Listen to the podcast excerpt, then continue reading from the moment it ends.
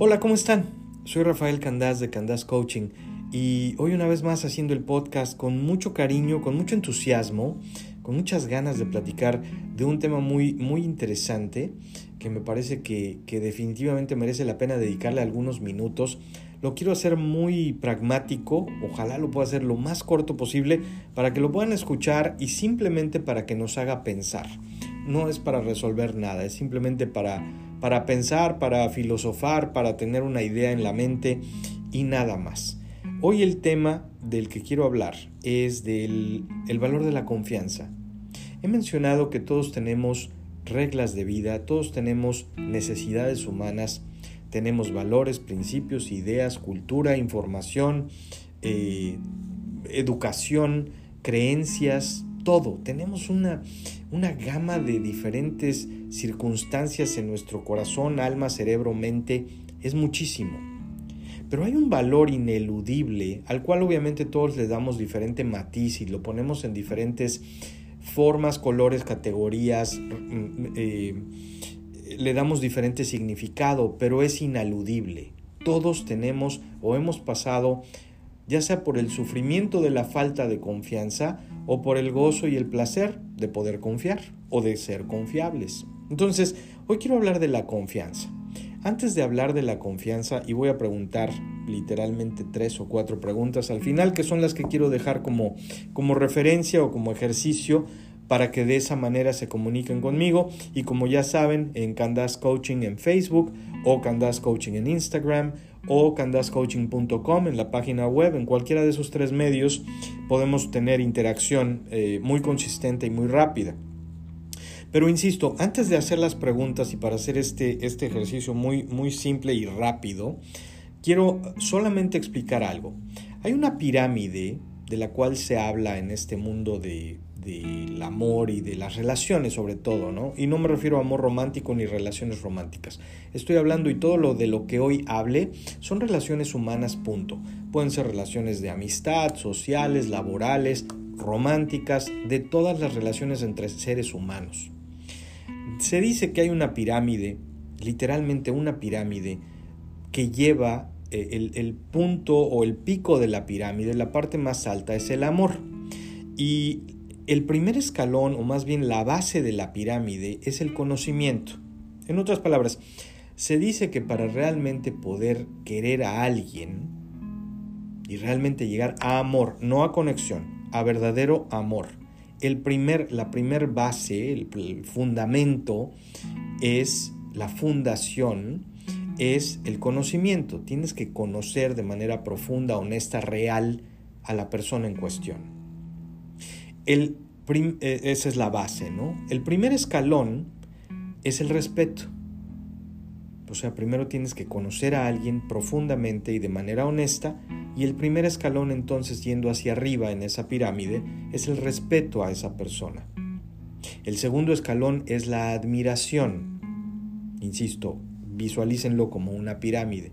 Entonces, primer eh, fundamento o la base, conocimiento, Primer escalón el respeto, segundo escalón la admiración. El tercer escalón precisamente es la confianza y el cuarto escalón, y es además la punta de la pirámide, es el amor.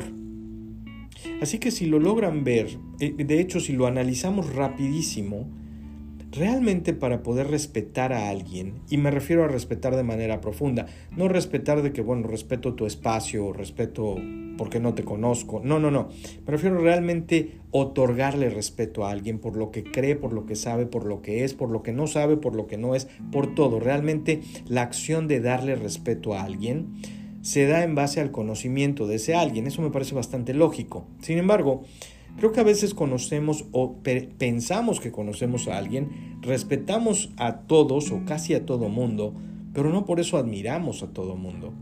Ese ya es el, escalón que, como decía, en esta pirámide era el segundo, ¿no? La, la admiración después del respeto y el conocimiento. Y luego el siguiente escalón es todavía más profundo, más preciso y más intenso, que es ese, el de la confianza. En otras palabras, puedes conocer a alguien, respetar, admirar, pero no por eso le vas a confiar. Tus emociones, tus sentimientos, tus ideas, tus valores, tus principios, tu amor, tu alma, ¿no? O tu cuerpo. No por eso, no porque admires y respetes a alguien, eh, le vas a dar confianza. Y, e insisto, el cuarto escalón de esa pirámide es el verdadero amor. Se dice entonces que para que algo se pueda realmente llamar amor y que sea sólido, hay muchas cosas que traen amor, pero para que sea sólido entre seres humanos, bien fundamentado y que realmente tenga esa fuerza y esa que sea indisoluble, que sea muy, muy eh, formal, muy fuerte, requiere de esos componentes. Y cuando me pongo a pensarlo, me parece que hay mucho de verdad, ¿no? Hay es muy cierto esto. Porque, insisto, hay gente a la que conocemos, y no necesariamente respetamos. Hay gente a la que conocemos y respetamos, pero no necesariamente admiramos. Luego ya viene el otro valor que es mucho más intenso y profundo, que es de la confianza, y luego el amor. Y luego cuando lo pienso, a la gente a la que realmente puedo decir que amo o he amado en mi vida, definitivamente le he tenido confianza en algún momento, definitivamente la he admirado, definitivamente la he respetado y definitivamente la he conocido. Después los conceptos cambian y dices, bueno, porque te conozco, no te respeto, no te admiro y no confío en ti. Eso ya cambia con acciones y el tiempo. Pero en fin, ojalá se entienda esta pirámide y esos valores de los que hablé para mencionar el punto, el, realmente el punto abajito del amor está la confianza. Por algo están también diseñados de esa manera, ¿no? Porque el conocimiento, insisto, que es la base de la pirámide, pues conocemos a miles de gentes alrededor de nuestra vida y no por eso llegamos a amar a todos. El conocimiento es básico. El respeto, insisto, el respeto tangencial eh, de yo no me meto conmigo y yo no me meto contigo y tú no te metes conmigo, eso igual casi se lo damos a toda la gente. Si no es que a toda la gente. La admiración ahí ya es un valor más profundo, más intenso, más, más de acción. Ya para admirar a alguien es una acción, ¿no? A veces respetas a alguien sin hacer nada. Con que no te metas conmigo, yo no me meto contigo y eso es una manera como entendemos a veces el respeto. La confianza ya es una acción todavía mucho más fuerte porque involucra no solamente eh, esas emociones simples de respeto, de, bueno, admiro alguna cosa que has hecho, o tu trabajo, tu forma de ser, o algo, un evento específico. La confianza es un valor muy profundo, es una acción muy intensa, que además requiere de ambos componentes y los órganos más importantes que tenemos, que es el cerebro, que es un cerebro con dos millones de años de información que está diseñado para protegernos. Así que no es fácil convencer al cerebro de que confíe y luego al corazón. Los dos órganos más importantes que tenemos, el cerebro y el corazón. Cuando están conectados el cerebro y el corazón, los seres humanos tendemos a vivir vidas muy balanceadas y muy en paz y muy plenas. Cuando no, vivimos en mucho conflicto. Pero cuando ambos órganos, el cerebro y el corazón, se conectan y confían, yo creo que es una de las mejores etapas de cualquier ser humano en relación a sus relaciones, ¿no? Ahora, las preguntas que quiero hacer, y ojalá que esta información haya dado algo, puntos de vista, que nos haga pensar. Y obviamente las preguntas serán para generar todavía más interés y, e insisto, que nos comuniquemos en ese respecto. La primera pregunta que quiero hacer es, tú como valor, como regla de vida, como significado, como punto de vista, como creencia, ¿confías? ¿Eres una persona que confía o eres una persona que no confía? Si tuvieses que definir entre una u otra, ¿en qué categoría te pones? ¿Como confiado o como desconfiado? Acuérdense que no hay respuesta incorrecta en esto de, del coaching. Entonces, la quise preguntar así, ¿confías o no confías? La segunda pregunta este es ya un poco más, más interesante y obviamente saben que las respuestas son solamente para ustedes y si las quieren compartir conmigo, con muchísimo gusto, eh, platicamos. Pero la segunda pregunta es, ¿en quién confías y por qué? Una pregunta de dos partes, ¿no? ¿En quién confías y por qué confías en quién confías? La tercera pregunta es, ¿en quién no confías y por qué? ¿Por qué no confías en alguien? ¿no? Cada quien tiene sus razones, insisto, el significado que le damos a las cosas determina la calidad de nuestras vidas, así que lo que me interesa del tema es esa parte precisamente. ¿Qué calidad de vida tienes cuando confías y qué calidad de vida tienes cuando no confías? Entonces, y me refiero tanto en general, de manera genérica, el valor de la confianza, y después obviamente estamos hablando de en quién confías y en quién no confías y cómo eso te ha afectado en la vida. Eso es a lo que se refiere esta serie de preguntas. Eh, la siguiente pregunta y última que tengo es, ¿y tú ¿eres confiable? Si, hiciera, si se hiciera una encuesta alrededor de la gente cercana a ti, en los diferentes medios de tu vida, en casa, en el trabajo, tus amigos, etc. La gente cercana a ti de alguna manera. Si se le preguntara si eres confiable, ¿qué dirían? ¿Confían en ti? ¿O cuánto confían en ti? ¿Con qué parcialidad confían en ti? ¿Y por qué esa parte que quizá alguien pudiera decir, bueno, no confío plenamente o no al 100%, ¿por qué? ¿Por qué sería que la gente no confiaría en ti?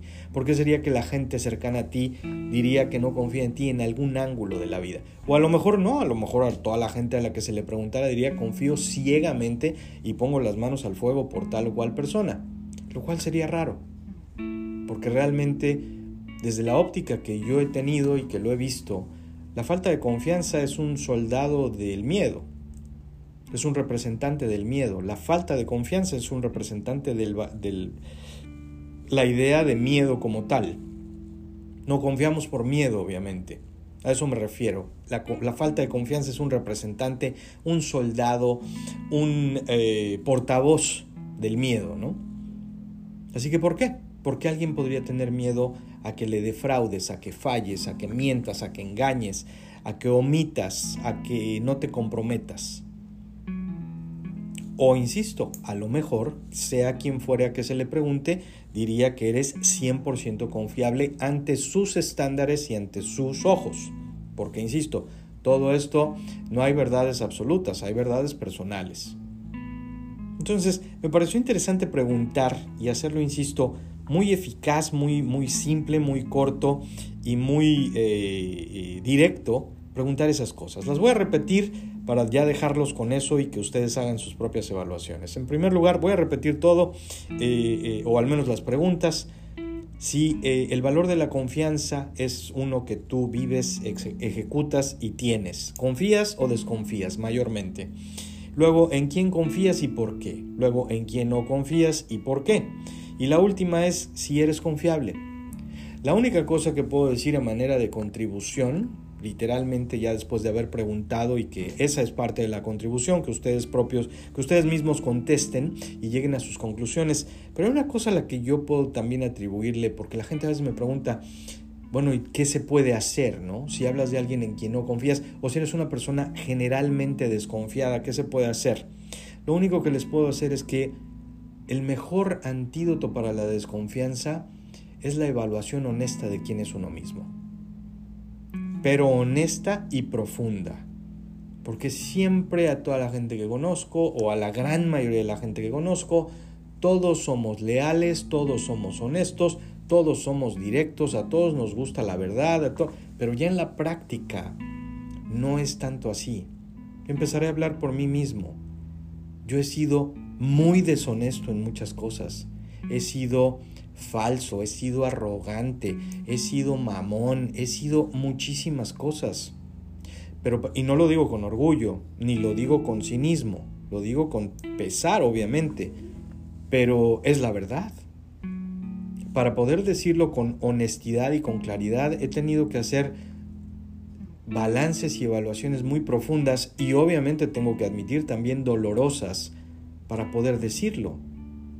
Insisto, no quiero que suene a cinismo ni a importamadrismo, no, lo digo con pesar, pero sí he sido deshonesto, he dicho mentiras, he fallado a compromisos, he omitido información, por supuesto que lo he hecho. Y cuando me evalúo a mí mismo y me hablo con esa realidad a mí mismo en el espejo, y luego empiezo a ver a la gente a mi alrededor, si llego a tener algún tipo de desconfianza, es inevitable hacer un contraste conmigo mismo y decir, Estoy juzgando desde una plataforma donde yo ya me juzgué a mí. A lo mejor tengo que darle mejores oportunidades o más o más grandes o más abiertas o más inspiradas a esa gente en la que no confío. ¿Por qué? Porque al final de cuentas mi intención con mi labor y con mi profesión es que las relaciones humanas sean mejores en todos los niveles y en todos los campos de la vida. Y si esta contribución puede servir para ello, y si les puedo enseñar que yo hoy en día cuando pienso hablar de alguien en un eh, contexto no positivo y digo, es que esta persona no confío porque es muy mentiroso, y cuando termino esas frases con las dos palabras que dicen, como yo, cambia el contexto. Es que esta persona dice muchas mentiras, como yo. Es que esta persona, eh, no exagera los hechos, como yo. Es que esta persona es deshonesta, como yo. Y eso obviamente estoy hablando de la excepción. No soy ni nadie es una persona deshonesta de manera consistente. Sin embargo, lo que evaluamos siempre es la excepción o la regla. No hay deshonestos todo el tiempo, no hay mentirosos todo el tiempo, no hay omisores todo el tiempo. Es ese evento. En México se dice, eh, si matas a un perro, eh, ya eres el mataperros, ¿no? Una cosa que hagas en tu vida mal te va a marcar para siempre. Y el valor de la confianza es uno que tarda mucho en crecer y en construirse y una acción en destruirse. Dicen también que el valor de la confianza en la metáfora es como un plato de porcelana. Está bien y está intacto y está perfecto, pero si se te cae y se rompe, a veces los puedes pegar con resistol y los puedes unir los pedacitos y todo, pero no se va a ver igual, no se va a sentir igual y no lo vas a poder volver a meter al microondas definitivamente, porque se va a despegar y se va a romper. Lo mismo es un poco la metáfora de la confianza. Lo que es un hecho innegable es que para que las relaciones funcionen y tengan más éxito, la confianza es vital. Así que a veces no hay que trabajar tanto en el amor, sino en cómo se llega a él. No esperen enamorarse o vivir en enamoramientos e insisto, aplica para todo, para el trabajo, para la casa, para la sociedad, para la familia y para la pareja. No esperen estar en enamoramiento si no confían, si no admiran, si no respetan y muy importante, si no conocen. Esa es mi contribución, eso es como lo puedo explicar el día de hoy. Pero el valor de la confianza ahí está. Así que, insisto, me expandí mucho con, las preguntas, pero ahí se las dejo para, para quien las guste contestar. Y estoy a sus órdenes una vez más para que platiquemos, para que hagamos más rico este diálogo, más grande, más rico, más extenso, y podamos compartir. Los quiero mucho a todos y les agradezco de manera infinita todo lo que, eh, lo que compartimos y que ustedes compartan esta información con más gente. Eh, gracias de todo corazón. Estaremos en contacto y pronto hago otro podcast para seguir compartiendo ideas, preguntas, eh, significados y todas las cosas que a tanta gente nos intrigan. Que estén muy bien y gracias. Bye.